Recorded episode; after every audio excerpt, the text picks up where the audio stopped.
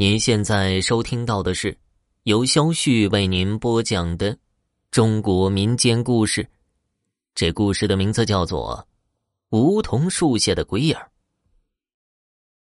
事情发生在哪一年，我也记不清了，只记得当时我大概六岁，应该是一九九零年吧。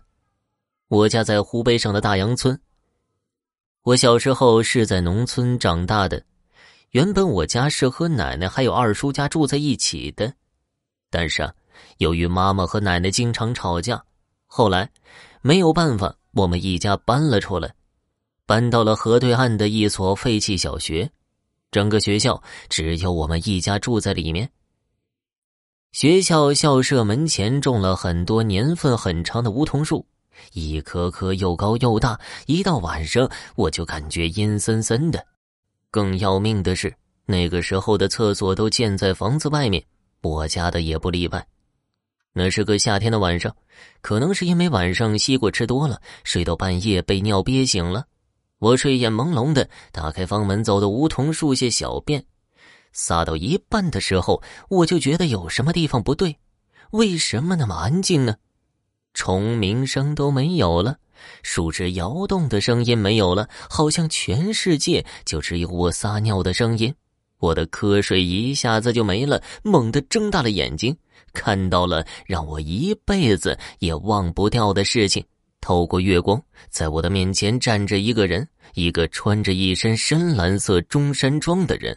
奇怪的是，不管我怎么努力去看他的脸，始终都看不清楚。他的脸好像蒙着一层黑漆漆的黑雾，我嗷的大叫一声，提起裤子就向房门跑去，中间还摔了一跤。等我跑到房内的时候，衣服都被冷汗浸湿了。我不敢回头去看，赶紧把房里的灯打开，软着脚走到爸妈的床前，叫醒了他们。我告诉了他们我刚才发生的事情。可是他们都不相信我说的，还说我肯定是眼花了。我都不敢去我的床上睡。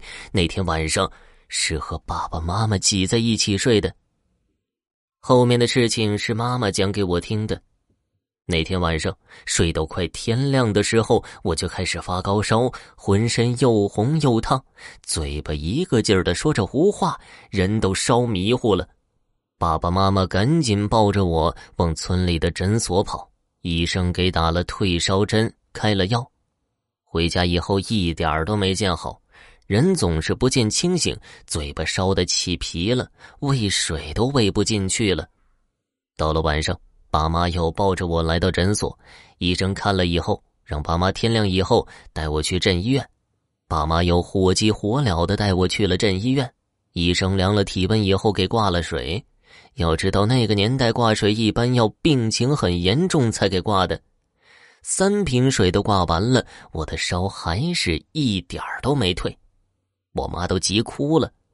我从小就调皮的很，身体一直很好，平常连感冒都很少，这次是真吓坏了他们。就在他们急得团团转的时候，我又开始说胡话了，一个劲儿的说：“别拉我，你走开。”我妈一个机灵站起来，猛地想起那天半夜我告诉他们我看见了什么的事情。我妈赶紧叫上我爸，抱着我又往家赶。进村以后也不回家，来到了李婆婆家。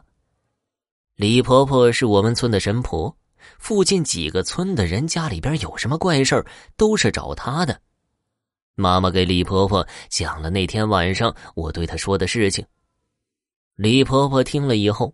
点了三炷香，掐着手指头算了算，说是我们村的某某人生前是一个孤寡老人，死了十几年了，死了是队上安排埋的，那套中山装是他生前自己准备的，让我妈去村里小卖部多买点黄纸冥币，买完在李婆婆家给她烧的，一边烧一边骂，骂的可难听了。烧完，又泼了一碗冷饭，嘴里叫着：“你赶紧滚！要不是看在是一个村的，看我不收拾了你！你要是再敢出来吓唬娃们，我让人给你坟都扒了！”完了，又转过头说：“我妈怎么不相信孩子的话？这种话宁可信其有，不可信其无。要是再给耽搁下去，可就真的危险了。后来我妈一个劲儿的反省，李婆婆又给烧了一张符纸，在茶水杯子里喂我喝了几口，然后让我爸带着我回家好好的睡一觉，就没事了。说来也奇怪，那天我睡到半夜，烧就退了，天亮以后人也清醒了。吃了碗稀饭以后，就能活蹦乱跳的跑去玩了。这件事情发生以后，我妈就很相信这些了。要是以前，他是从来不信的。听众朋友，本集播讲完毕，感谢收听。